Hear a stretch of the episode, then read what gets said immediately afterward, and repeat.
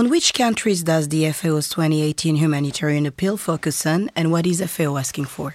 In the context of the 2018 appeal, FAO is currently seeking $1 billion to provide assistance to 26 countries that are currently facing severe food insecurity. In particular, it will focus its attention on a large number of countries that are currently facing conflict or protracted crisis situation. Unfortunately, in many of these contexts, we have a combination of conflicts and natural hazards, such as drought, that are exacerbating the situation. What is FAO planning to do in these countries to address severe hunger? In all these contexts, at least 60%, if not 80% of the population depend on agriculture for their livelihood. FAO efforts therefore focus on protecting and restoring this agricultural based livelihood by providing a variety of support in terms of crop production, livestock production, and even fisheries. In particular, FAO is committed to provide the best possible assistance in these countries that are exactly tailored to the needs of the vulnerable population and